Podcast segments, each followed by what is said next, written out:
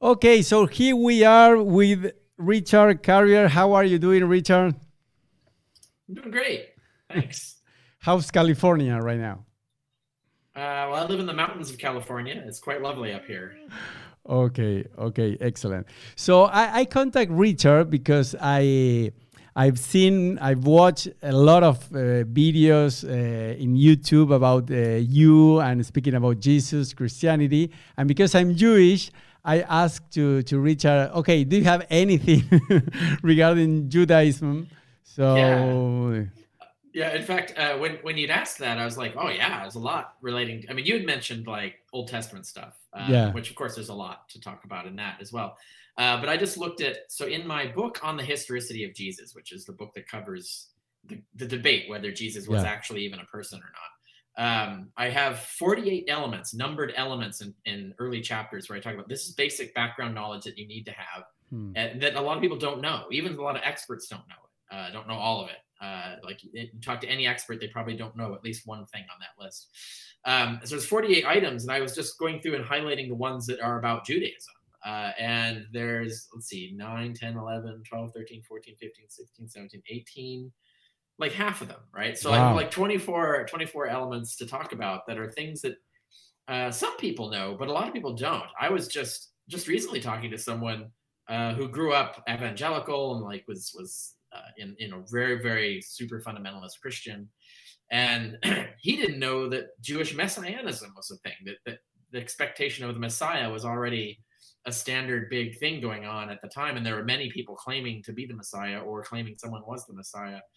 Um, which I thought that was really basic. Uh, but so so there's some people who don't even have basic things like that. Um, but there's even more weirder stuff. Like there's stuff about the dying Messiah that we find in the Talmud that people don't know that there's actually a Talmudic debate over what the different messiahs. One of them's going to die and the other's going to come and resurrect him and stuff like that. So there's a lot of strange things, and, and even like uh, how Christianity itself is all the ideology, the fundamental basis of Christianity is built out of the ideology of the Yom Kippur. And it's like a lot of people don't know that, and and how that relates even to the stories that end up in the Bible, uh, in, in the New Testament, and so on, and how that even drove the cult. Like that's the sect was really driven by this idea of replacing the temple cult with the atonement role of Jesus, reversing the Isaac sacrifice. Right, the whole Isaac narrative is being reversed. So there's like a lot of this interesting Judaism in how Christianity became what it is, uh, and yeah, like half half the background knowledge I think people need to understand the origin of Christianity is all Jewish. It has to do with Judaism. Yeah, but just uh, to let the people be on the same page, according to you, right? The the title, the headline is Jesus didn't exist. That's correct.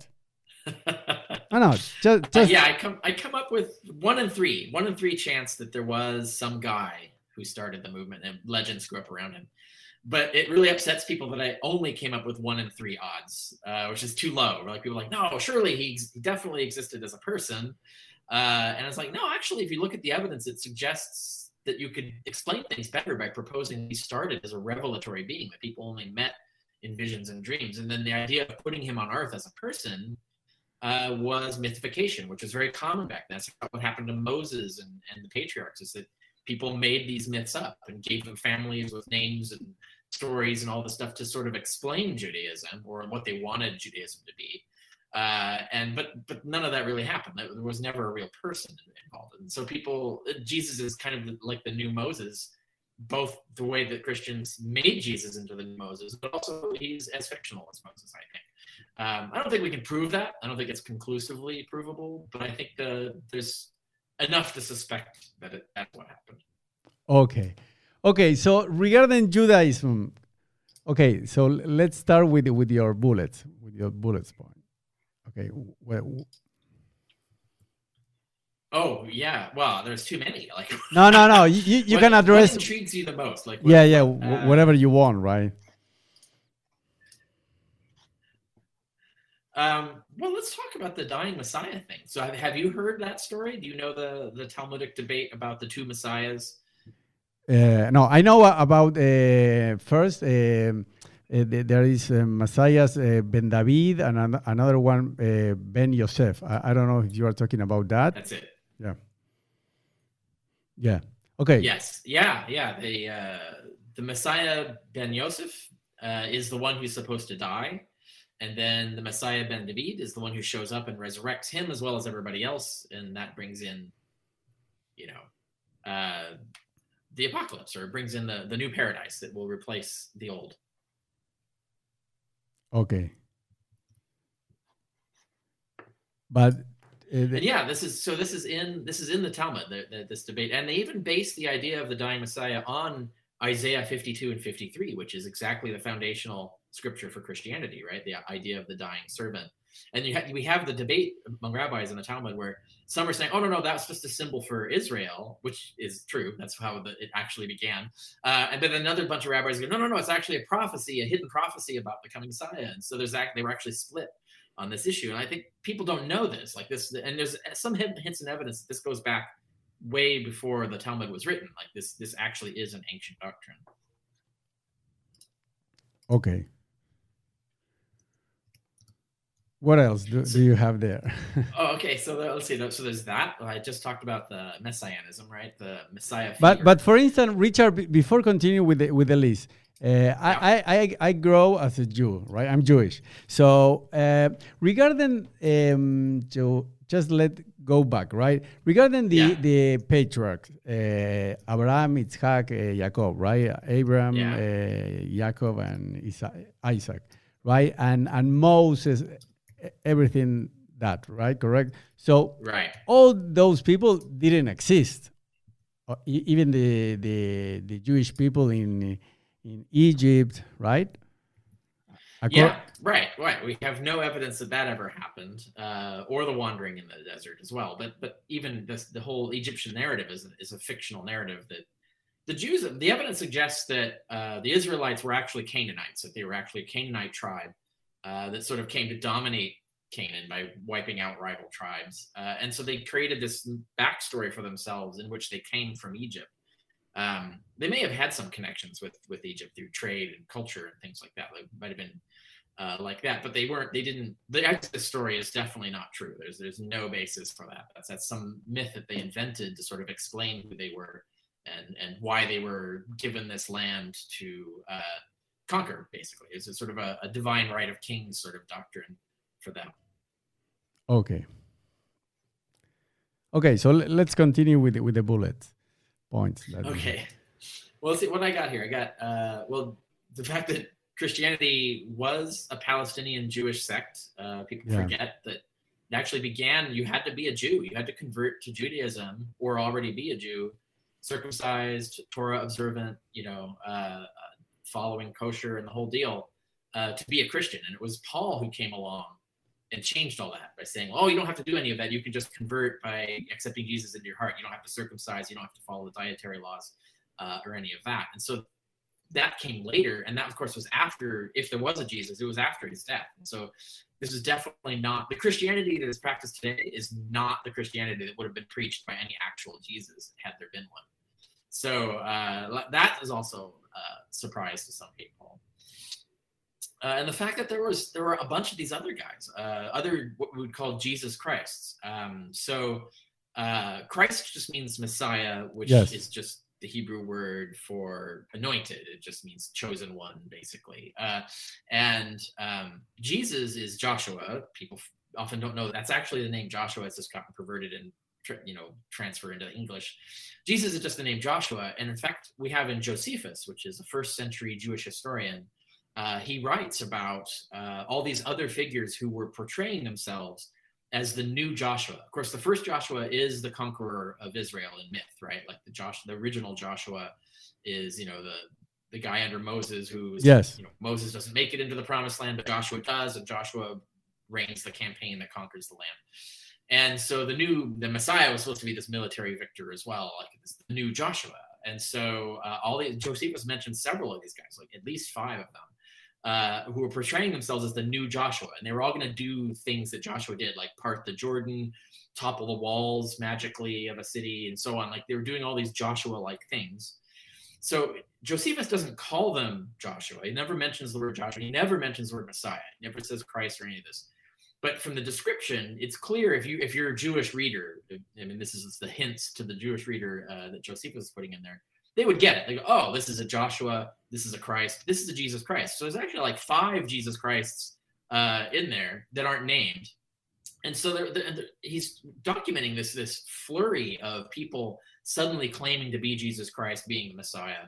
Uh, and Christianity is just the offshoot of one of these sects, basically, that, that was pushing this idea, their own version of a Jesus Christ, right? So, um, so that's that's another thing people often don't uh, know about. Um, based on the Book of Daniel. Uh, the Book of Daniel gave people a timetable. I, I did this talk. I, I, highly recommend people who, who are interested in this. I give a talk called uh, uh, "You're All Gonna Die." Uh, oh. was the title of the talk, and it's about. It was given on Harold Camping's prediction of the end of the world on the day that the world was supposed to end in Wichita. And uh, I gave this talk about how uh, the Jews, ancient Jews, kept trying to predict the end of the world and accidentally created Christianity. Uh, and uh, so what happened? You have like Jeremiah predicted paradise would come at a certain time. It didn't happen. Uh, so the whoever wrote the book of Daniel tries to rewrite the math in Jeremiah. He has an Daniel depicts an angel coming to Daniel and saying, "Oh, you misunderstood Jeremiah. Here's the correct way to read his math." And he gives this complicated mathematical system to work it out uh, to give a different date. The original authors of Daniel meant that date to be uh, in the mid second century BC because Daniel was a, a pro war pamphlet. It was meant to, uh, it was portrayed as this lost book of Daniel that someone found, and it portrays, oh, we're all going to win this war against the Greeks who were who are dominating us, and uh, and here's the timetable and all. It just proves it. Um, of course, that didn't happen. Uh, so uh, the, the end of the world didn't happen then either, and so subsequent Jewish readers kept trying to reinterpret Daniel. Like so, so Daniel is a reinterpretation of a failed prophecy in Jeremiah. So then everybody was trying to reinterpret the failed prophecy in Daniel, which was a failed prophecy for about a failed prophecy. Uh, and so they were coming up with different dates, like trying to work the timetable in a different way. And a lot of the dates came out as uh, early first century. And so that's why there was a ton of these messianic claimants exactly then, because the people thought the book of Daniel was predicting that the Messiah would come then. Uh, and so that Christianity rose right in this this window of when everybody thinks the Messiah is going to come now. Uh, and there's a bunch of other messianic movements, and so you just throw a bunch of things at the wall, and one of them sticks, and that was Christianity. Was the one sect that survived. Uh, and really, it only survived because Paul came along and Gentilized it, turned it into a Gentile religion instead of a Jewish religion. Um, so that's that's another one. Uh, what else do I got in here?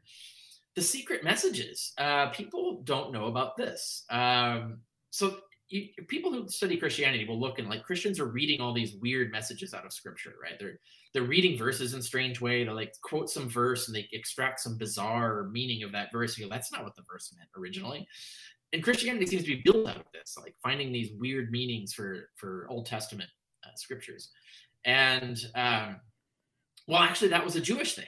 Uh, that was happening at that time, right? So, like, you look at the Dead Sea Scrolls, the Qumran sect, uh, or sects, possibly. It might have been more than one, but um, they're doing the same thing, and what, that's where we discovered what's called Pesher, uh, which is this this mystical way of reading the scriptures. If you're inspired by the Holy Spirit, you can re reread scripture and find hidden secret meanings. And you do this by taking different verses from different places and connecting them together to create a kind of code, like a hidden Bible within the actual Bible. And so they're finding these entire weird narratives by, by interspersing different verses from different places and saying, I found the secret code that unlocks the secret message that God is sending us. This was all the rage. And Christianity is very much built out of it. Christianity is built out of a pesher. So it, it very much, and there's a lot of other similarities between Christianity and the Qumran sect. They have a lot of similar doctrines, they have a lot of similar attitudes. Uh, so whether they come whether Christianity comes from the Qumran sect or whether they share a common origin, we don't know. But there's a lot of similarities. And so they were built out of this pesher, this finding secret meanings in scripture that was actually normal Jewish practice at the time. And um, also another thing is people don't know that the Old Testament didn't exist. Okay, uh, right? let's talk about that. per se. let's yeah. talk about that. So, yeah, uh, so, so the idea of a specific set of books that would go into uh, the Bible, we call, because you have the Pentateuch, uh, you, you, can call something the Tanakh. You can have you have these different, you have the prophets, and then you've got the history books, yeah. and and but there was a bunch of other scriptures. There was Enoch, for example. Enoch was a huge really influential scripture for the Christians. Uh, there's the Wisdom of Solomon was a major important. The Psalms of Solomon was a really important one, and there's others that we don't have. Like there's so in some of these we only have pieces of or whatever. So there was a bigger galaxy of scriptures that people were calling scripture back then, and it was only after Christianity originated, some, sometime in the second century AD, that uh, a council of rabbis got together and sort of decided what would be the official scriptures and that became the Old Testament that we recognize today. But that was after Christianity. When Christianity arose, they were using kind of whatever scriptures they wanted, and there was a much, bigger galaxy of these scriptures then than there ended up being. So uh, people don't know that, that when when Paul, for example, is talking about scripture, or even the Gospels, when like Matthew is talking about scripture, we don't know what books he's talking about uh, unless he specifically tells us. Sometimes they do, but if or they're quoting a line that we know comes from something. But another thing is they might quote a line and notice that the line is not what's in our version, right? So they'll say like, uh, there's different verses uh, that are quoted different ways, and but what we know from ancient Christian authors and from manuscripts that we got from the Dead Sea Scrolls that the Bible said different things, uh, that the scriptures had different verses or different worded different wording in different verses than the version we have today. So the Christians are building their religion off of different set of scriptures than we think um, they include the ones that we know, but they they include others as well. And their version said slightly different things uh, than ours do. So, uh, so to understand the origin of Christianity, you have to understand this: that there was competing texts of the Old Testament, competing texts of the Scripture. Even then, even before Christianity arose, you know, it got even worse after Christianity started. Its sects started diverting and altering the text as well, uh, creating a much bigger problem. Uh, let's see, what else is there? Uh, Jesus replaces Passover and Yom Kippur. And if you understand how Jesus replaces Passover and Yom Kippur, you understand Christianity and its origins. That, that's the purpose of Jesus. Jesus was invented as a figure, really, even if he was, even if he was a man, even if he was a historical person. The Jesus of theology was invented uh, specifically to create an excuse to no longer have to be tied to the temple cult practices. Yes. In fact, then Judaism was really centered on the temple cult. The temple cult was fundamental to Judaism.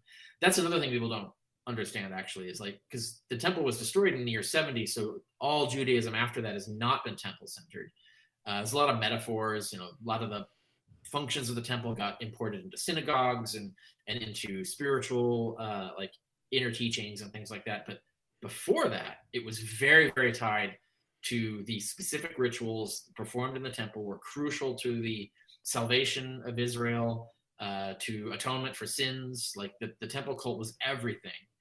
Uh, and the two central, the biggest uh, things relating to salvation were Passover, which uh, celebrated freedom from death. God is going to rescue you from death.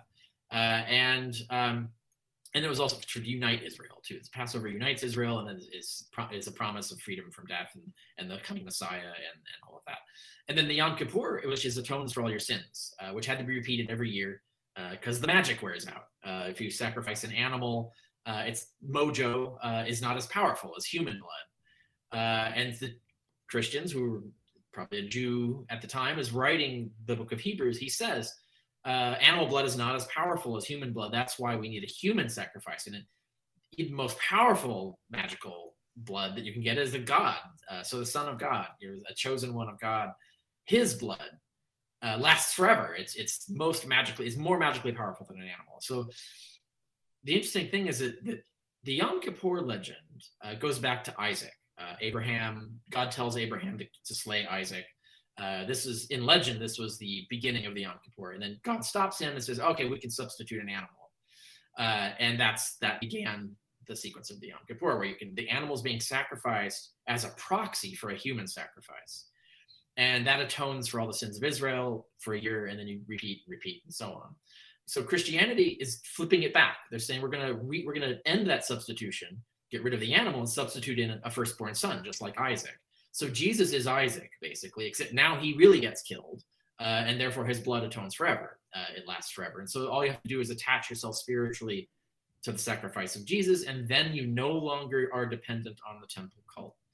And before the temple fell, this was important because a lot of the fringe sects that grew into Christianity, of Jew, the Jewish fringe sects at the time, were very anti-temple because they saw the temple as center of violence and corruption that it was controlled by uh, people who didn't deserve to control it. And there are different ways you could respond to that. One is to do what the zealots did which is well let's just physically militarily take the temple back uh, which didn't work but that's that was their strategy. The other strategy is well let's just kick it let's not even let's create a new way of conceiving our relationship with god that does not require the temple so we're no longer sending money there. We're no longer dependent on their authority. And it doesn't matter what happens to the temple because we've got our temple in ourselves. And so that's what Christianity was. It was originally an anti temple Jewish sect. It was kind of a protest sect against the corruption of the Jewish elite at the time. And then when the temple fell and got destroyed, then Christianity had a new marketing strategy. It's like, oh, look, see, now there's no temple at all. You got to join us now, right? Like we we're the ones who have the solution. Uh, that didn't work either. Uh, it was not very. Christianity was never popular among Jews. No. There were a lot of Jews who joined Christianity, but it remained a fringe sect among the Jews. Uh, and what what really dominated Judaism was the rabbinical uh, theology, the rabbinical system, uh, which stemmed out of the Pharisees at the time. So that that was a much more successful version of Judaism uh, than the Christian attempt to replace it. a lot of that had to do with the fact that there were way too many Gentiles in the Christian church. I think for rabbi's comfort.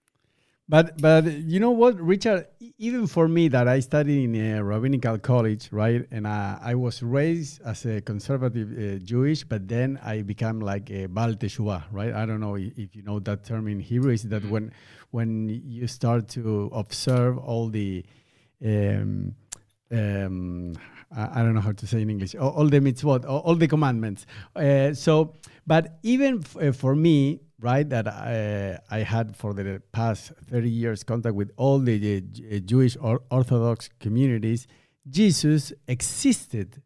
This is I, I honestly I, I learned uh, about uh, that because of you and, and for me was mm, no well, yeah. you know so no fair, I, I, I, want to to discuss that that for the Jewish yeah. uh, even for the Orthodox Jewish community Jesus existed what do you think about that well, that's uh, to be fair, that is the mainstream view right now, right? Even even secular scholars, like most scholars, are convinced that there was at least a, a Jew named Jesus who said and did some things that launched Christianity, and all the other all the stuff piled on top yes. of it myth and legend. That's correct. Added on top of that. Uh, and that's a plausible thesis. Uh, I even, like I said, one in three chance that that's true, uh, which is a respectable uh, chance, right? It's much better than winning a lottery.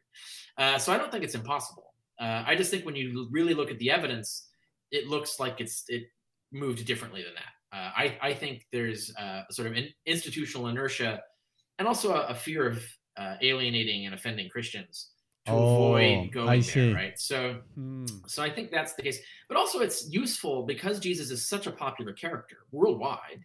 Uh, it's useful to co-opt him, uh, right? To to to steal him for yourself. And so uh, the Muslims do this, right? They they have Isa, who's their version of Jesus, is a prophet who actually foretold Islam conveniently, right? So they they use they need Jesus to exist to support their own religion. Uh, and I see that it, Judaism does the same thing. So let's go back to the Judaism of Jesus, and so we can actually defend Judaism by pointing out Jesus was a not only was he a good Jew, like he was stricter than a lot of other Jews were at the time, actually. Uh, I know Christians think it's the other way around, but in fact, that's not the case. Uh, he's he's somewhere between the Hillelites and the Shammaites in in how severe he is in his Torah uh, commandments. Uh, he's not as strict as the Shammaites, but he's not entirely as liberal as the Hillelites either.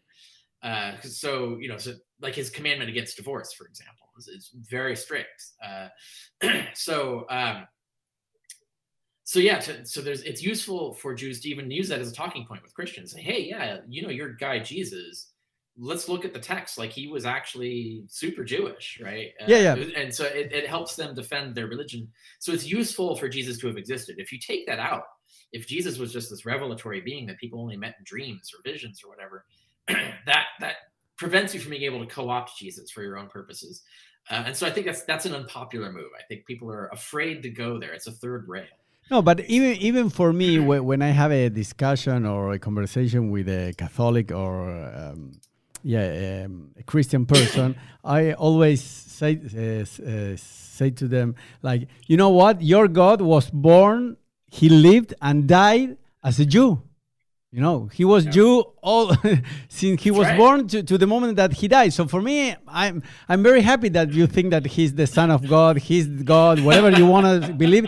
So Yeah. uh, no, but you, you, you make me think that that's right. It's very convenient for the Jewish because we we, we were in, in the diaspora for so many years that to say that Jesus didn't exist, no, we will burn, you know, in in the in fire, you know, in the Inquisition. So no, it's better to say no, existed, right? but was one of us.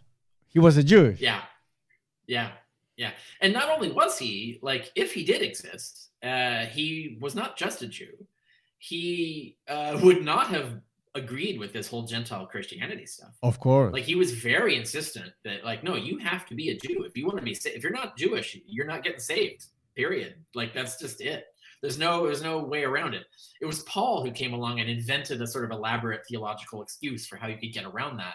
But no, Jesus was very adamant. Not one jot or tittle of the law is going to pass away until the end times. Um, you have to convert to Judaism, uh, and and he did probably, if he existed, he probably did have an idea of converting Gentiles to Judaism because that was actually a thing. That's another thing people don't know. It was much more common and popular to have Jewish evangelists back then, uh, Jews who went out try to convert Gentiles to Judaism. And there was a sort of apocalyptic vision that in the end times, all the, all the righteous would convert to Judaism.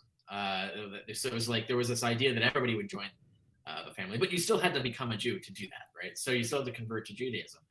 Uh, people don't know that, and it was after the Jewish Wars, uh, and then after Christianity took over and was super anti-Semitic by that point, uh, which is partly because of the Jewish Wars. The Christians wanted to distance themselves from the Jews because the Romans were increasingly suspicious of Jews because of their militarism. So Christianity started slagging off the Jews, uh, and so anti-Semitism grew up. And then when Christianity gained control of the empire, it was super anti-Semitic, uh, and so then uh, it was very anti-Jewish, uh, and and that's that's kind of clouded this uh, this history of what, what actually started. It was the other way around, right? Completely the other way around. Uh, it was, and you look at the Book of Revelation. It, it says 144,000 virgin Jewish men are going to be the first to be saved, possibly the only to be saved. It's vague as to what it actually says. Um, but there, there were these. The, the Jewish sect of Christianity was arguing with the Gentile sect. Uh, and but it was originally meant to, to continue just being a Jewish sect. Uh, so the Christians, most Christians, like 99.9% of Christians today are heretics. They're they've abandoned the teachings of Jesus. Uh, so it's not just that Jesus was Jewish; it was that he was commanding people to be Jewish. That was that was his whole mission. It was like you got to be Jewish to be saved.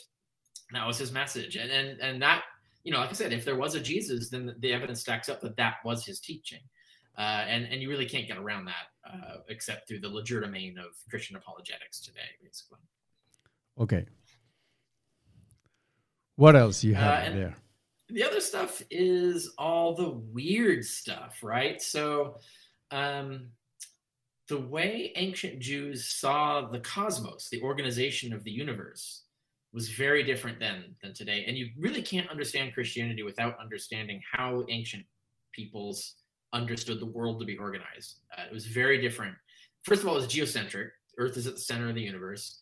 Um, very early on, you go like way back to Genesis and you know the Pentateuch, the book, those books, when and a lot of the other books were written before what was then modern science.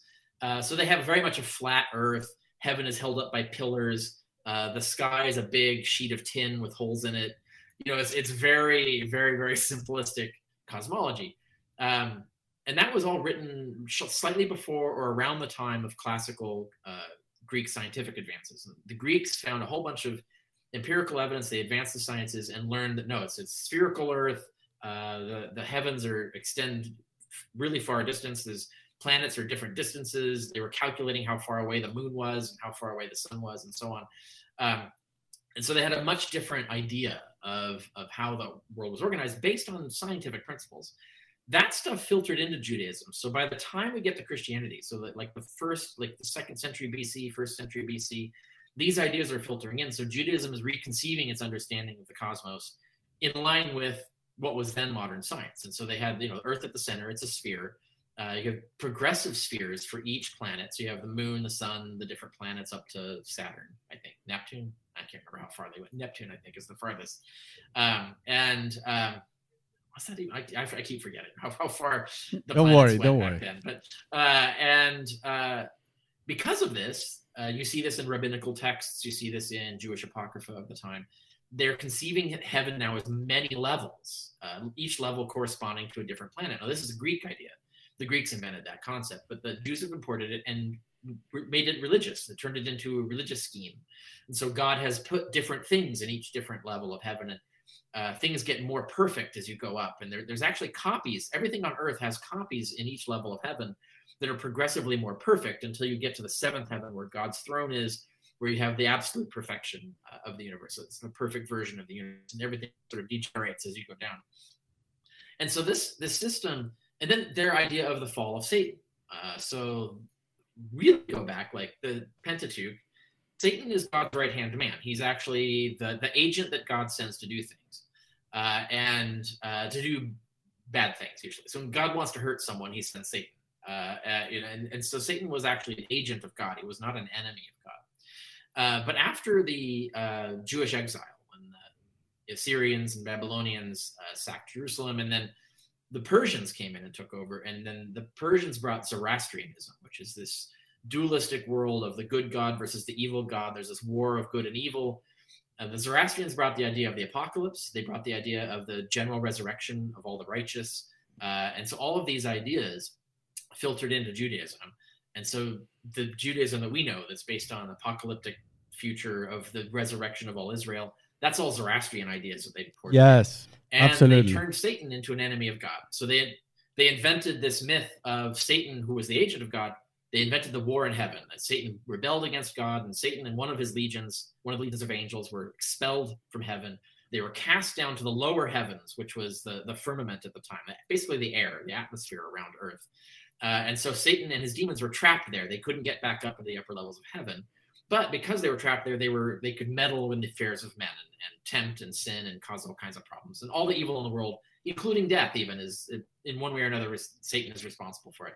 And so someday god is going to have a victory a new war and have a victory over satan and get rid of him. Uh, and so this this whole this whole cosmic system was very much realized physically. Like heaven is a physical place you could go to you could see from here right? Uh, it wasn't in other dimensions existing somewhere else. It was actually a part of the universe. And the idea that satan lives in the air up in the sky he has like castles in the clouds and stuff uh, that's very different from what we imagine now as Satan lives under the ground in like a burning hell or whatever. Uh, that's a medieval idea that didn't exist in the, in the, ancient time. So to really understand all of this, how, how Jesus is reversing the Satan saga. Uh, so you know, Satan is the one who supposedly succumbed to temptation and then was cast out of heaven and caused all the problems, brought death into the world and all of this stuff. Jesus also, you look at Philippians 2, uh, Jesus was also tempted, just like Satan was. But unlike Satan, Jesus was obedient. He did not attempt to uh, seize the throne of God, he did not attempt to be equal to God. He submitted. And because he submitted, God rewarded him uh, by assigning him all earth, all earthly and celestial authority. So Jesus becomes the Lord, uh, who is the subordinate being who carries out God's will. And in doing that, he reverses the saga of Satan. So he Jesus also falls and gets killed, but he gets to rise back uh, triumphant and then that gives him victory over Satan. So this whole cosmic drama back then they they saw this as literally physical cosmology. Like this is not spiritual hidden stuff. This is like stuff that really is happening. Uh, we might not be there. We, we we don't live up in the sky castles. We didn't see all this happen, but but we but they believed it happened. That it was an actual physical thing going on. Uh, and so this whole drama, this cosmic drama, how it plays a role in originating Christian beliefs is a thing that's been forgotten because we've abandoned a lot of these ideas. We've we've gotten away from you know outer space being heaven. Like we don't believe that anymore. But it used to be the case. Like you know Mars used to be in heaven. Like you could go visit you know angels on Mars. Like that, that used to be a thing. Uh, but that's changed since then. And so there's a lot of other weird doctrines like that. Um, the um, the idea of the logos, for example uh, people talk about like Jesus is the logos, the, the word or the reason of God. And you see this in the in Book of John, where it says the logos was with God and the logos was God, and then the logos became Jesus. And so this is the beginning of the Trinitarian idea that Jesus and God are the same, and so on. That actually evolves out of Jewish thinking. Uh, there's that we have Philo, the greatest Jewish theologian of the first century, pre-Christian theologian, writes a lot about the the archangel of archangels, of many names uh, that God assigned the task of doing everything, like the creation that's affected uh, in Genesis. The whenever anybody talks to God, like Moses talks to God in the Pentateuch, the Jewish lore was that that was actually an angel representing God. It was a representative of God, not physically actually God. Uh, when when people when Israel actually fights struggles like and has a wrestling match with God, well, that's with an angel representing God. It wasn't literally God. That was the doctrine at that point. Uh, and so you have these ideas of these intermediary beings, uh, these angels who serve God's purpose, but they have this archangel of archangels who was the first Adam you have the two Genesis stories, right, that, that, contradict each other. Well, they explain this as one is about this archangel of archangels, the celestial Adam, and then the other is about the earthly Adam, our our ancestor, who the progenitor of humans. And so there's all this this complex cosmology of this guy, this archangel who was the creator. He was the image of God. He was uh, all of these things that Christians from the very earliest times claimed Jesus was that that being existed already. It was already a part of Jewish angelology. So they were just if Jesus existed as a historical man, very quickly his followers believed he was an incarnate version of this archangel. And there's some evidence that he might even one of his many names might even have already been Jesus before Christianity came along. Um, Jesus, meaning Joshua, means God's savior. So it is kind of convenient uh, that the God Savior is named God Savior, right? That's one of the reasons to be suspicious of Jesus' name. Um, so there's all this angelology and demonology going on that was actually already in Judaism that just is also responsible for the origins of Christianity. And there's a lot of strange stuff around that too. It's just you can just spend hours going into the weird. No, it's okay, but all, all that angelology and demonology. Yes, but Richard, all that stuff came after the the Torah, right? After the Pentateuch. So all all, all the resurrection, the angels.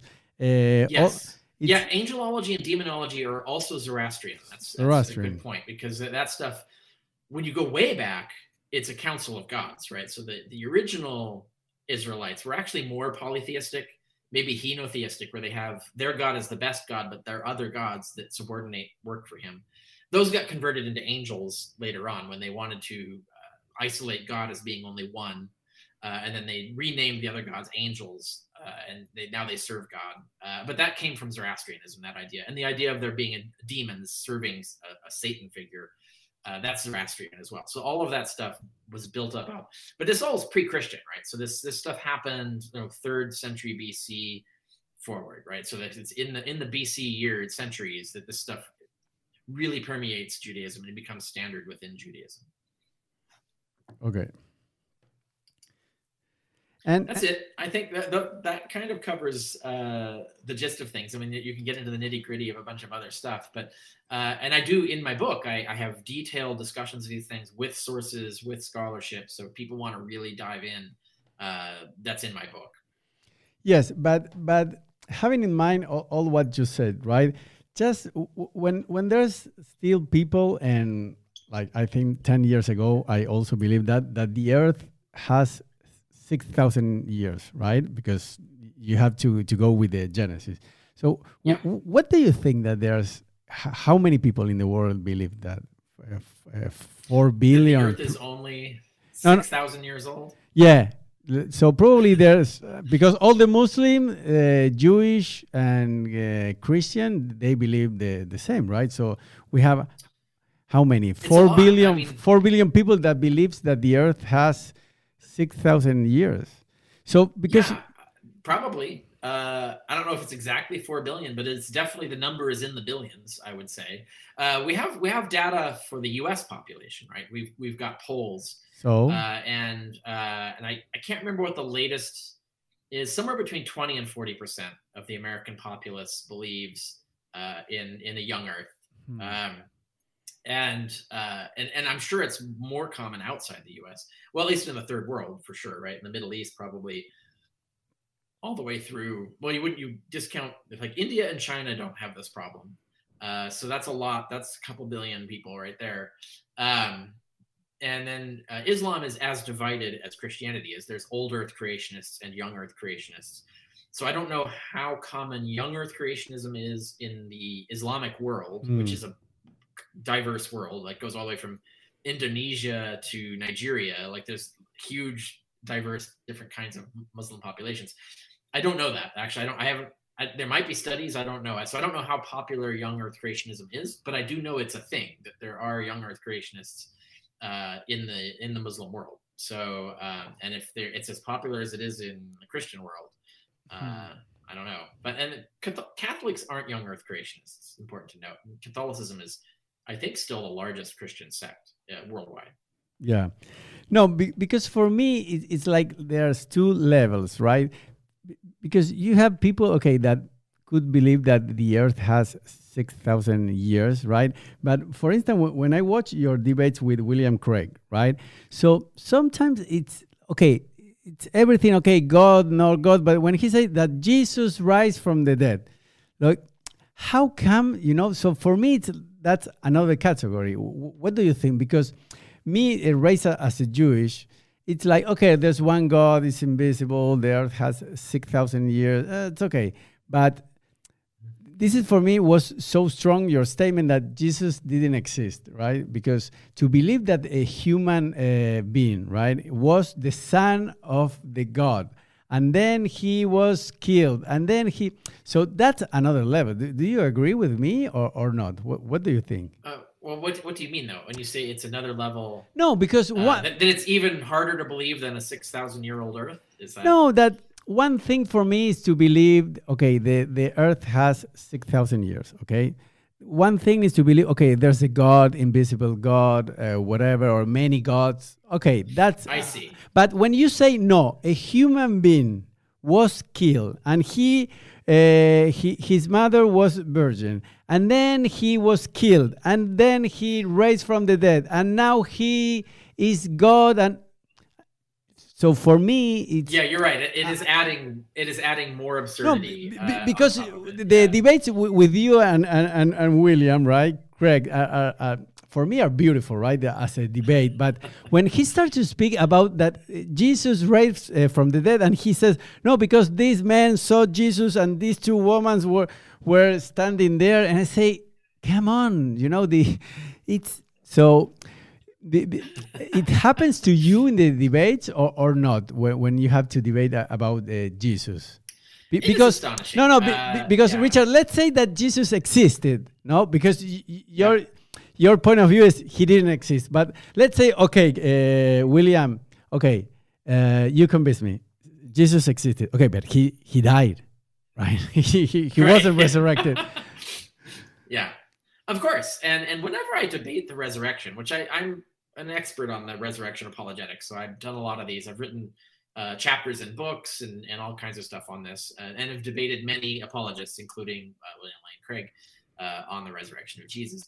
I, whenever I do those debates, I always just assume, for the sake of argument, that Jesus was a historical person. I, I don't even bring up the possibility he didn't exist as an argument because I think you can argue much more effectively against the resurrection mm. without introducing this this other level of uncertainty as to well, did he exist or not? Like that that's a level of uncertainty. Let's just say, well, let's forget that. Let's just say, just assuming he was a dude, and he was a guy, he was a rabbi probably who who preached some uh, his particular version of Judaism and uh, preached that the world was going to end in his lifetime and that maybe God was going to appoint him as to some position of authority in carrying out the apocalypse, maybe. Um, all that's possible. But yeah, when he was killed, he was killed. That's it. Uh, and the question is uh, certain people came to believe that he rose from the dead. But when we look at the earliest evidence, they, the basis for that belief is not what we would find convincing today. But it is what people back then would find convincing. I mean, back then, if a god appeared to you in a dream, if you were religious, you believed that that was the re- that was the God really appearing to you. It wasn't a dream; it was an actual vision of God. He's coming into your mind and talking to you. He's actually there. You actually met him. Uh, that's what people believed back then. So when when people would dream, like you'd have a dream about Jesus coming and say, "Oh, God rose me from the dead," you would believe that that was really Jesus really coming into your mind, telling you that God rose him from the dead. And so you would go, ah, oh, Jesus told me he rose from the dead. I saw him myself, right? But you mean in a dream. But uh, today we have the modern scientific mindset where we, we know what dreams are. And I was like, okay, you can't really, that's not really Jesus. That you just, that's your subconscious inventing Jesus. They didn't have that idea back then. No, if Jesus shows up in a dream, that's Jesus, man. That's the actual Jesus talking to you. Uh, if you're a religious person, there were secular people who had different ideas of what dreams were, but back then. But uh, but if you're a religious person, you you would you could be, actually be convinced that this was a real thing that happened. But that's not convincing evidence we know now today. Uh, and so it is, it's astonishing that I have to have this debate with people like William Lane Craig. And it's mostly this maneuvering around apologetics and excuses and rationalizations, trying to show people that these are excuses and rationalizations and, and convoluted uh, attempts to get, a, get away from what's obvious. Uh, and and I think that's what most delusions are. They're these elaborate systems of implausible beliefs designed to rationalize a certain core set of beliefs and they immunize you from the realizing that, that that's actually it's it's all window washing it's all uh, you know facade it, it, doesn't really that's not really a sound way to come to understanding of reality um, and that's what my debates usually end up pointing out is the fallacies involved here the evidence that isn't really doesn't really exist um, the things they they conflate the gospel myths with this information given us by paul and it's like, no, no, actually, they contradict each other. Paul tells us a very different account of how people came to believe Jesus rose from the dead. Uh, and then the Gospels do. The Gospels invent these fabulous narratives. And those are just fabulous narratives. It's, Moses didn't part the Red Sea.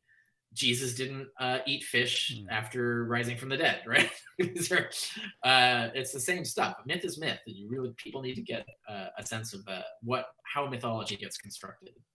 But but after participating in so, uh, so many debates, uh, I, I, feel like the, the, the the people who is watching right the debates, it's like people who are Christian or religious people, they still believe that, or maybe one in a hundred approach you after a debate and say, "No, yeah, I realized I, I, I was wrong," but it never happens to you, right, or or not? Uh, usually, it's it's not usually right after a debate, right? It's usually a year or a few years after. Oh. Uh, and this is what I found. Uh, and I, I uh, have had audiences raise hands. I've, I've spoken to many atheist audiences, and I've, I've had them raise hands. Like, how many of you were believing Christians? How many of you were fundamentalists, and so on? And, and it's a majority usually. So it shows that, like, yeah, lots of people do figure it out and get out. Uh, we know that happens. It is though; it's a small percentage, uh, and so I think it's a question of do we gain a higher percentage than they do over time compound interest who wins? So it's a question of generations right? Generations of effect. So when i when i do debates and i do books when i write my articles i've had tons of people throughout my career it's spanned over 20 years now. Lots of people have come up to me and said yeah you deconverted me. It took a while like i ran into your work I rebelled against it and fought against it, but then after a few years, I realized you were right. Uh, so it takes time for people to transition out. Uh, but once they get that seed, once they're once they have the seed of doubt in there, and it is very much based on just they weren't told things or they were told things that were false. As soon as they realize like their own church leaders are have been hiding things from them or were outright lying to them about the facts, um, that usually leads to like, well, what else have they lied about? Like, what else uh, have they been hiding from me? And then there, there becomes this realization, oh, I've been lied to, tricked this whole time, and so that that leads to people leaving. And so you have to, it, it's that seed of doubt when someone realizes uh, that moment when they realize that, that, that they've been bamboozled. Uh, but to get that moment, you have to expose them to the information, and to do that, debates are uh, right now the most effective because if you just give a lecture, Christians won't come yeah. But if you have a debate, most of the audience is going to be Christian. So that is your target market, right? So you're telling tons of people things that they have not heard before. And a certain percentage of now a lot of them are just going to dismiss it and, and you know, like conspiracy theorists explain it away. But a, uh, always a good healthy percentage are going to go like, wait a minute. And then they're going to go fact check. And of course, once they start fact checking, they find out I'm the one who's right. right? That's okay. I'm the one that has been telling them the truth. Uh, and so that, you know, that, that doesn't bode well for the Christian faith once that happens. So there are Christian apologists who want to avoid fellow Christians being exposed, even being exposed to these ideas, because once they mm-hmm. learn these things exist, uh, it's it's a slippery slope from there. So it's better to keep them out of it. Which is why you know they, there was one Christian evangelist said that we we should prevent Christians or, or convince Christians not to go to college uh, because you know if you go to college you get information and oh that's just erosive to faith and it's like yeah information is erosive to faith but for instance what's your but what's your, your your personal position? Because, for instance, Richard Dawkins, he's always advocating for a secular world, correct? But you, uh, besides the debates that that you're invited, you uh, do you think that you had to advocate to uh, in order that more and more people uh, become secular, or, or, for you it's not? Because honestly, for me, in 2021. 20, uh, everybody will thought no the religions are, are, are going down right but if you see around the world it's like you have more and more fanatics right more religious people than than ever maybe yeah well in terms of numbers no they are shrinking the reason you get more fanatics is actually a symptom of losing um, and this is a, a point that was made by fareed zakaria when he was talking about islamic radicalization He's saying that, that Islam is actually becoming more secular. Um, now, it's way behind Christianity in that regard. Um, but um, the tra- Islamic traditions are fading in adherence. Like there's more and more people. If you look at Iran, for example, a huge percentage, possibly the majority of the population there, is probably actually secular, but they're they're forced by law to pretend to be Muslim. Uh, and so there's this there's this this growing liberalism within Islam and that means that the radicals, the, the fundamentalists, are losing power. Uh, and they don't like this. So, what, what happens when you lose power? Well, you get progressively more radical and more violent. Uh, and so that's why you see like Islamic terrorism, almost, most Islamic terrorism, if you if you add up body count, most of it is directed at Muslims. Uh, it's it's these radicals trying to kill the, the liberals among their own ranks. They're trying to terrorize Muslim populations into remaining uh, fundamentalists. And the reason they're doing this is because they're desperate. And the reason they're desperate is that they're losing. Uh, and so that actually the, the rise of these this violent radical version of Islam is actually evidence of the decline of Islam. Uh, it's just it's it's the beginning of maybe a hundred year process, right? So we're, it's going to be a while before we see this, but the throes of it are going to fail eventually. Uh, the only time it succeeds at all is when they really they control governments, right? So Iran is a classic example. But even that's doomed. I mean, Iran can't last for very long. Uh, we, we know totalitarian regimes have a poor track record of survival. So, so that, that will last longer uh, than, for example, populations in Turkey or Indonesia um, uh, or Nigeria, for example, um, where, where there's, or, or you know, Morocco. Uh, there's, there's a lot of places where Islam is, is liberalizing faster. Uh, and, and, you know, when I say faster, we're talking a hundred year timeline right? So like we're, we're we got a long way to go, but uh, it's different now than it was say a hundred years ago. Like it's it's a significant change. Um, and so that's the same thing with with Christianity. The, the increasing radicalization and, and, extremism of Christians is a reaction to their their losing power, uh, and uh, it results in attempts to grab power, to control power, uh, to support tyranny. So a good example is Christians in America, evangelical Christians in America, lost the battle to suppress homosexuality. They lost. They just completely freaking hmm. lost. Uh, and so, what did they do? They sent missionaries uh, and diplomats to Uganda, uh, or was it? It was Uganda, I think. Uganda or Zimbabwe? I think it was Uganda. They went to Uganda and tried to convince, lobby the government there to start executing homosexuals. So they actually left the U.S., went to another country they found that they could try and manipulate the government of, to try and push their radical extremist agenda. Uh, now that didn't last very long. It's still they've the execution laws were abolished, but they're still suppressing homosexuals in Uganda. But that was an American Christian evangelical movement. It was not a native Ugandan uh, thing. So, so this is their they're they're rushing out to somewhere else to try and do this, and that's why we have like ISIS is a classic example. Uh, Syria, the radical Islamists in Syria they they didn't have any numbers. They couldn't recruit. They Syrians don't like them. and so, uh, what is ISIS made of? What did they do? They put out this call for radicals all over the country, all over the world. ISIS is built of all these assembled hodgepodge, random losers and, and lunatics from all over the world who went to uh, Syria to be a part of this great new caliphate. So the fact that ISIS had to recruit outside Syria to build its army uh, to try and take over Syria and create this Islamic caliphate. That just tells you how much radical Islam is losing. Like that, that's just the classic symbol of, of, of the, the, it's just a downhill slope from here. Uh, but it results in them being increasingly, increasingly violent. So you have you they gathered all the most violent extremist people from all over the world into one army in Syria and just fought and fought and fought and wreaked havoc over the whole region. Uh, they were able to do that because they were able to cull all the crazies from all over the world into this one army. Um, but the fact that they had to reach out all over the world and pull people in from everywhere to build this army, and they could only affect this in an already destabilized region where it was easy to do. Uh, like that's just that's, again, it's a symptom of the failure of uh, Islamist extremism. And yes. So um, we still got a lot of this to deal with, but that's I think the same thing with Christianity. Uh, they're they're losing in the long run.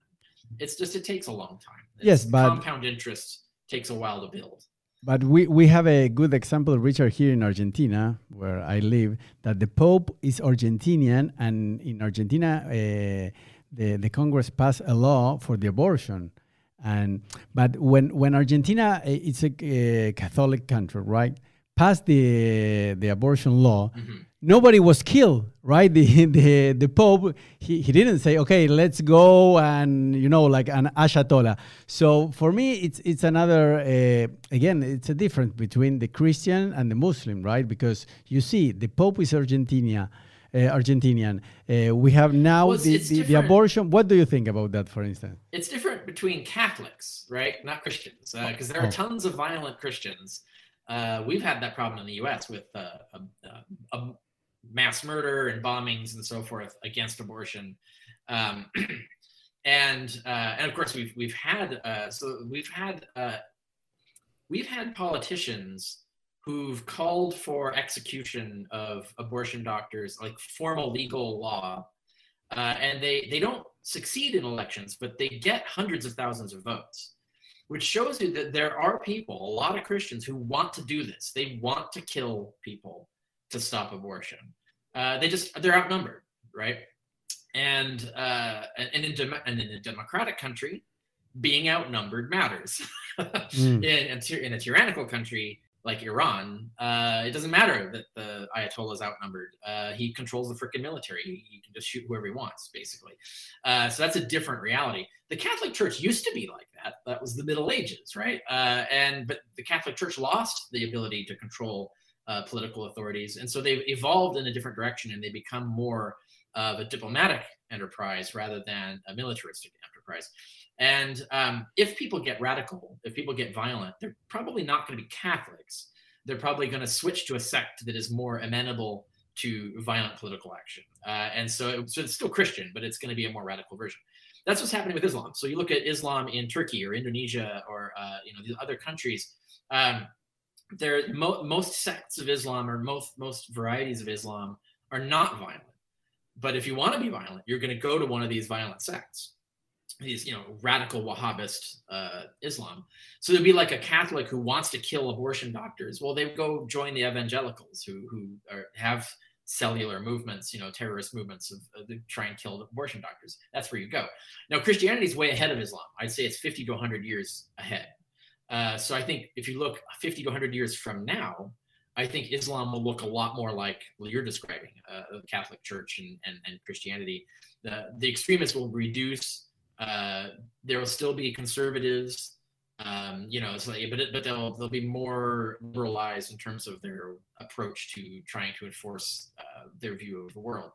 Um, but yeah, I think what we're looking at as Christianity today, we're looking at where Islam will be uh, several generations from now. But th- that's what I'm talking about is the long, the longue durée, the long duration of, of history. I think Islam's just behind everybody. And a lot of that has to do with the fact that Islam became the religion of the third world, essentially, uh, in a way that Christianity is a Western imperialist religion that was spread from the top down, whereas Islam never really got off the ground as a world power. Um, and it might have, or much less a democratic power. Uh, so that that has changed the history of it. So they're economically behind, they're industrially behind, and they're ideologically behind. You can even see this in the creation uh, rhetoric. Uh, you look at in the U.S. Um, creationism, particularly old Earth creationism, which is the more sophisticated version, uh, is super sophisticated now. Like they've they they're doing a really good job of looking scientific, of looking professional, uh, and they they don't go to the ridiculous arguments anymore because they know they've been refuted. But if you go look at creationism in Islam, uh, like the the freaking like the most popular creationist literature there, it is the most ridiculous, terrible argumentation you've ever seen.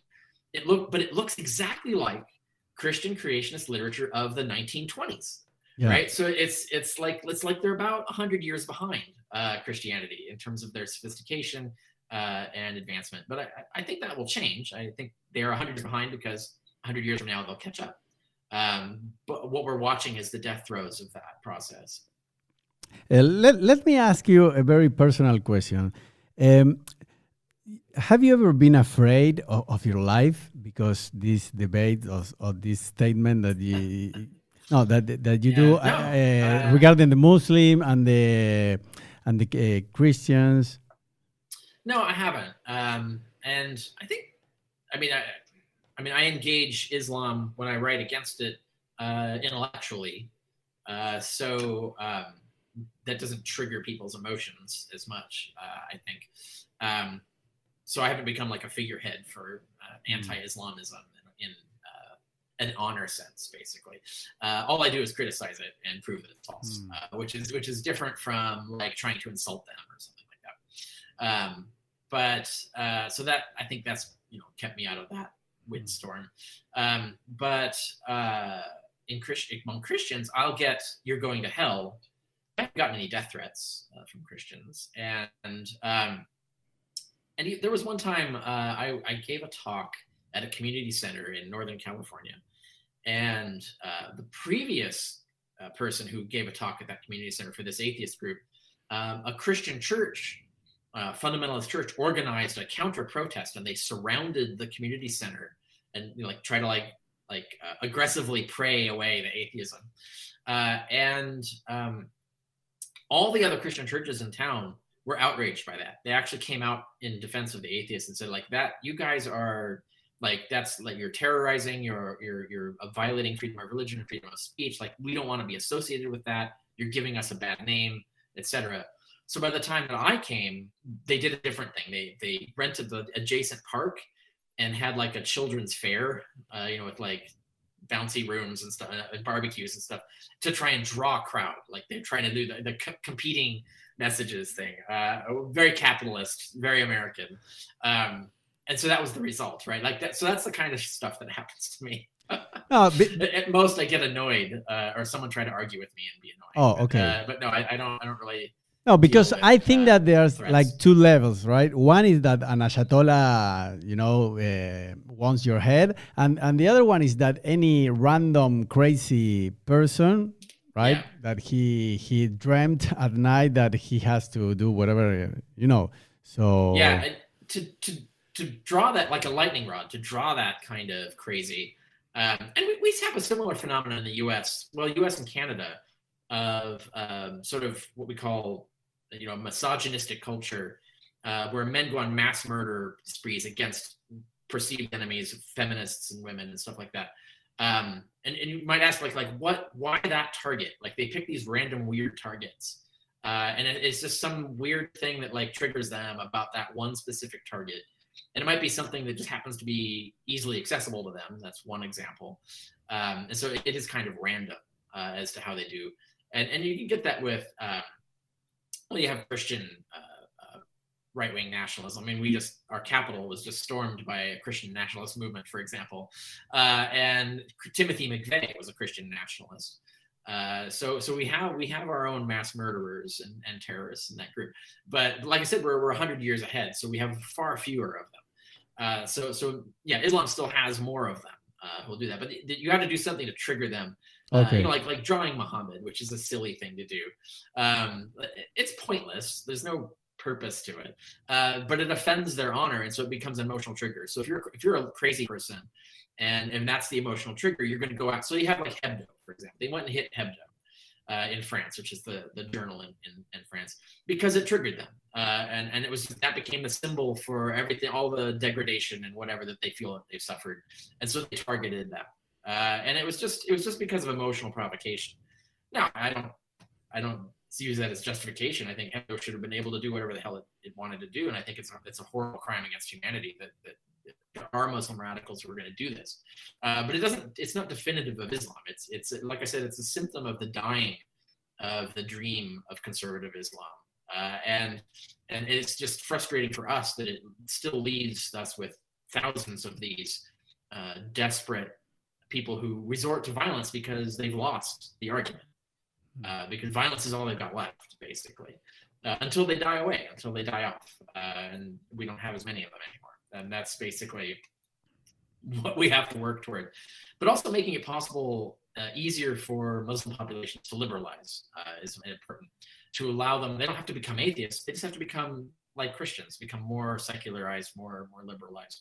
Uh, and follow the history of Christianity, this extreme violence of Christians in America in the 19th century, uh, and you can see how we've liberalized Christianity significantly since then. Uh, we, we need to allow that to happen to Islam as well. And it, it didn't happen by converting everybody to atheists. It happened by um, giving them ideas that allowed them to transition away from that. And I think I do serve a role in that regard. I it's all my literature uh, and my writings and so forth. Uh, I know a lot of Christians who have gone from fundamentalists to liberal Christians. They're still Christians, but they were inspired by my work. And So like, I don't agree with you entirely. I don't fully go all the way to atheism, but you pointed out these things and you were right about those things. Like I, something I wrote about homophobia, for example. Uh, and I was like, you know, actually, I don't, I don't agree with my own conservative Christianity. So I'm looking for a more liberal version of my faith.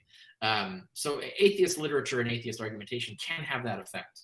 It does require, you know, freedom of speech and, and people's access to it. So you have to have under, uninterfered with internet. Uh, I think is crucial now uh, to spreading liberalization of ideas, uh, and so that that's that's ongoing. It's happening. Okay, and what do you think about the coronavirus, about the, this pandemic? I would like to to hear your point of view because for me, when I read that, for instance, in the World Health Organization says that in 2019, 5.2 million of, of children under five years died for for things that you can avoid them, right? It's it's not a, a pandemic. It's nothing, right? It's it's food. It's uh, it's to put uh, uh, water, fresh water. What's your take on, on the pandemic, on the coronavirus? What do you think? Um, well, I, to compare those things, I think that is a good example of a scandal that we're not doing anything about. Uh, America, let's take Americans. We'll just talk about Americans yes. in particular. Uh, most Americans don't give a shit about other countries. They don't care that millions of kids are starving or, or have don't have fresh water or being killed by malaria. They just don't care really, uh, and and so they're not willing to invest significantly in solving that problem. Now there are enough Americans who support enough investment that we're doing something, uh, but, it, but we could do more. We could do much better at, at solving these problems. Um, so that's more of a political will thing. Uh, when it comes to like the, the pandemic, now the pandemic is something that is actually affecting us. So now it matters, right? So like, yes. now Americans care. Absolutely. Uh, the, the ones who who realize that it is actually affecting them, the ones who deny it, who believe that it is doesn't exist. So we have this whole, you know, this resistance movement up here, of people who deny that the disease even exists, deny that it is even significant uh, or dangerous. Um, but that's that's a false belief. But the, what drives policy is the majority of people who realize that this is actually going to directly affect them. And it would be as if like if if suddenly all our water supply were to be identical to the water supply in rural Kenya or something, and and like suddenly people would care uh, and would would be doing things about it. Uh, and you know, we have an example of Flint, Michigan, right, where we had poisonous water. We were killing kids in Flint, Michigan. Uh, it became a huge scandal. Uh, but at least once we knew it was happening, people did care and did start doing things about it. Uh, but but that's an example, right? Like like you have to care and you have to do something about it. So when the pandemic happened, I mean, policy is driven by the fact that it's affecting us. So so we drove our policy based on that, and other countries do the same thing. New, New Zealand, for example, did their own thing, and it was much more successful than what we did uh, to deal with the pandemic. But it's the reason they did that is because it's doable uh, and and it's something they control. They control their country and entering into their country and their health policy and all and their social policy and their laws and so forth. So they have much more control over it. Uh, it's much more visible and something you can stop, uh, something you can see. Right? Uh, it's not complicated really. Uh, but so it's the same thing going on here. Just we're we had a shitty president and a really terrible administration, so we're pretty hosed. But uh, hopefully that will fix. Uh, hopefully they'll get better. What will happen by the end of this year uh, is we'll have vaccines. Everybody will be vaccinated, uh, and uh, coronavirus will just become the new flu. It'll so the flu is influenza, which did this to us back in 1918, right? Yes. Um, but what be, what happened as a result of that is it became weaker and weaker. So now it's just we get flu shots every year, which if you're smart, you should. Uh, so we'll probably get coronavirus shots every year, um, along with our flu shots, and the lethality rate will be would be much lower, like like the flu is now. It'll have just been reduced to a background disease that we have to deal with, and it won't be a pandemic uh, in the same sense. But uh, that'll that'll be where we are by the end of this year. Yes, but, but, we have to, you know, survive this year basically. But but I think that if the Black Death right uh, killed almost two uh, 200 million people right when it was in the earth uh, about 600 million. Well, it, right? notice its lethality was much higher. It was one in four, right? Uh, Black Death kills one in four people who are infected, which is uh, if, if that if coronavirus were that deadly, the last year's history would have been radically different. No, no, it's okay. But how, how many people? big problems with it is it, it wasn't two two uh, two hundred million uh, uh, people died in with, with mm-hmm. the Black Death or not? I read that was uh, around. I'm not sure. Uh, the world population was much smaller then, so I, am not. I'm not positive the death numbers, but I know the the, the one in four is high. It's one in four, at least something like one in four. It was like super lethal. Um, and yeah, I mean that's that that is a serious serious thing. Like we're we're dealing with like I can't remember what the stat is. It's not one in twenty. No, it depends on what country actually. Um, no, but the, anyway, the lethality of coronavirus varies based on the health status. But how many people die in in a in a year? One one and a half million. How many? The, approximately. So for me, it's, well, it's where? no, no. But, you mean worldwide? It's more than a million, but uh, anyway, okay, one million. So let's say it's one million worldwide, right? So it's not a pandemic. Like uh, from heart attack, die around the world, like I don't know, one point five. See, only yeah, in the United States. Doing, so we let's take the U.S. again, so I can speak to the U.S. We're doing everything we can to stop those things, right? So like take take heart disease I mean, we're at the limit. We've done everything we can. We're doing more, you know. So it's the same with the pandemic. Is we're doing everything we can. Uh, we're going to do that. We do that with everything, right? So uh, it's it's just a question of what does that mean in any particular time. In this particular case, we're we're trying to save basically. We can because we can actually save hundreds of thousands of lives, probably a million. I think uh, probably save about a million lives um, by what, even by what little we did, uh, we're probably going to save at least a million lives because we could. Uh, that was actually we could do it. Uh, and then by the time we get our vaccines, all of the difficult things we had to do last year, we won't have to do anymore. Uh, so we knew it was temporary. Uh, and it would be similar to like we we have uh, people die. I think it's something like thirty thousand a year killed by guns, uh, and that's including suicides and homicides and accidents hmm. killed by guns in the U.S. Thirty thousand a year. If it jumped to three hundred thousand a year, there would be radical change in the way we govern our country, uh, and and our gun policy would radically change, uh, and we would take huge steps to cut that number down. Uh, at once we get it to a level where we've gotten it as low as we can get it, uh, and there are people still arguing that there are things we could, more things we could do to reduce that number.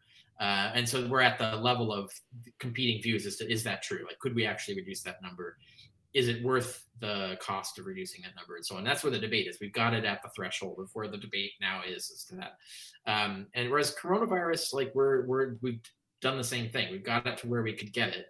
Uh, we could have done better. Like new zealand has a this much better model of how to handle this than the us followed. But um, that's what we're doing. It's temporary uh, but it's, it's all about a question of what we actually could save the lives. And so we actually did uh, and so that's that's what we're doing basically. Uh, but but I, look at it in those terms. But Richard, again, you, you, have people that takes a lot of medicine, a lot of pills, right? Fat people, a lot of fat people in the United States takes drugs, alcohol, and, and nobody does anything about that. But but you have white people of over that's sixty. No, we no, do lots of things about those things. You think?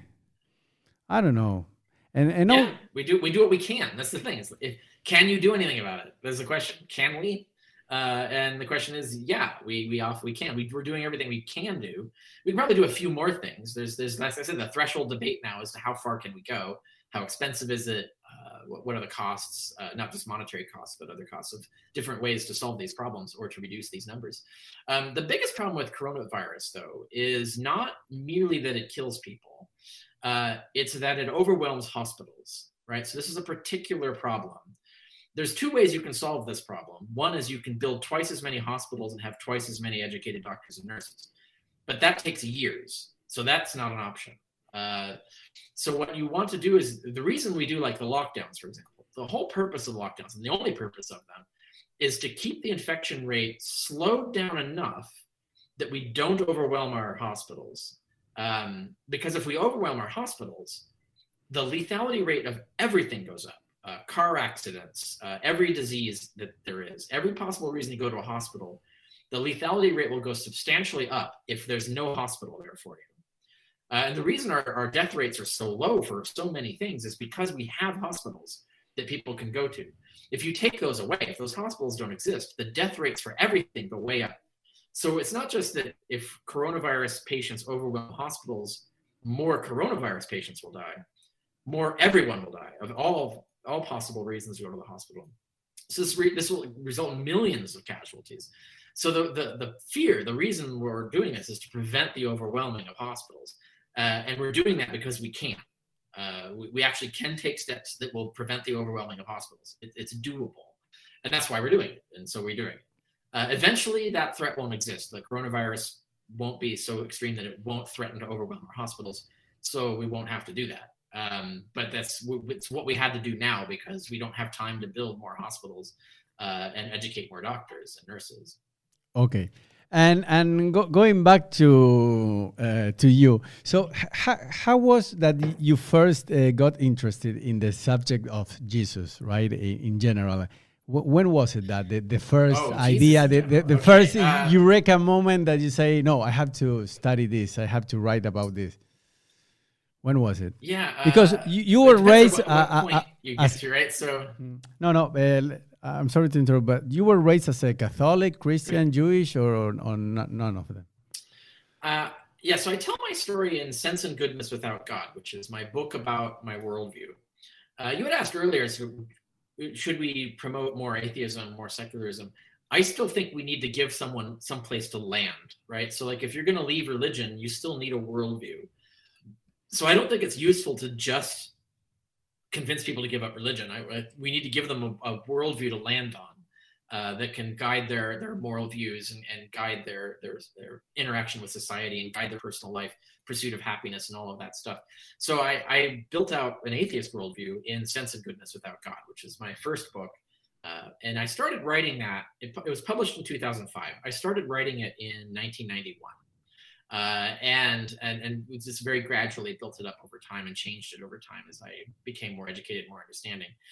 But the reason I did that, uh, I was raised nominally sort of very liberal Methodist Christian, super liberal. So like, uh, and fundamentalists were barely on my radar uh, as a thing. And it was only when I became a adult and became a voting member of society that I realized that fundamentalists control and are causing all kinds of anguish and misery around the world and in the US and, and everybody in the way of every policy advance. Christians. They're always the ones in the way of every advance uh, that will improve society. So that's when I became more interested in debunking Christianity, like looking into why do people believe this? Uh, and through a variety of other sequences of events, I decided to go into studying history. Uh, and so I figured I'll do ancient Rome because the culture fascinated me history as a subject fascinated me by that point and i could do double duty by using that for christian counter apologetics because that's the period when christianity arose so i could become an expert in the biblical texts and the biblical languages and be useful to the atheist society the atheist internet and so on. So that's why i got into that.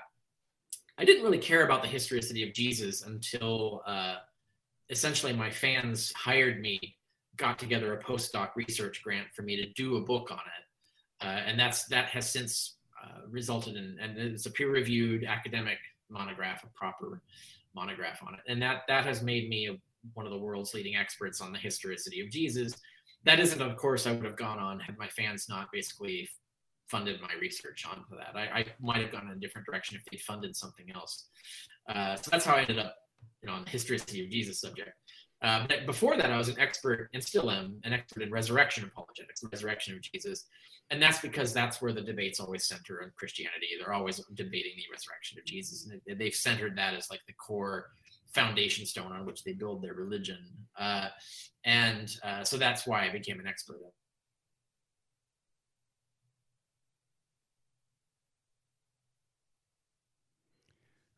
Oh.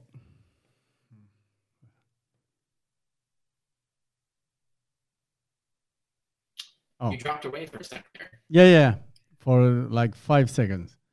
Okay. You were. Did you lose any of my what I was saying? Uh, no, no, no. You you were saying about no, no, uh, no. I think that you almost said uh, everything. Like the last cool. five, five, five seconds. Okay, just to um, to finish, Richard. And what about your next book? Uh, do you have something in mind? Because your last book, uh, book was Jesus from Outer Space, correct? Yeah, so, the last book was Jesus from Outer Space, which is a short, colloquial, no footnotes explanation of why we can doubt the historicity of Jesus. Uh, and it's the first place to go if you want a quick read on why that is. The advanced, detailed, heavy duty scholarship is in the other book, but um, which you can find out about in Jesus from Outer Space. Um, I'm in contract to do a similar thing with Sense and Goodness Without God. So, Sense and Goodness Without God is my first book. It's my philosophy track. It's my worldview uh, book, uh, and it's it's large. It's it's a little somewhat outdated, not not a whole lot. Uh, but I'm in contract to do a shorter pop market version of that. Uh, so my that might be my next book. Possibly before that happens, I might come out with an anthology or two, uh, where I collect some of my writings and, and publish them. Uh, but I, I, haven't made that decision yet. Uh, right now, I'm still trying to get the audiobook recording of Jesus from Outer Space done. I, I, haven't completed that yet. So that that this year, my number one goal is to get the audio done for Jesus from Outer Space, and then I'll move on to uh, the pop market version of Sense and Goodness Without God, uh, and it'll be like a really short, simple guide to this is this is probably the stuff that you should believe. If you've given up God, if you've given up religion, there's still some stuff you should believe, uh, and and the stuff that's left over uh, and, and, that's useful for you to pursue happiness and, and, and, produce a better society for people and your neighbors and so on. That will be that book. Uh, so that'll be. I don't haven't come up with a title yet. I have some ideas, but so that that might be out in 2022. That's that's the goal right now. So. Okay. Okay. And to finish, I always ask to the guest to, to, to say something to my audience, right? So I, I would like to ask you to, to say uh, something about uh, if any Jewish, Muslim, Catholic, Christian. Uh, what w- would be your your your message to them in order to to start to become secular or to, to, to give the first baby steps? What what will be, and yeah. with that we're we're finished. Uh, don't just believe it. Uh, check it.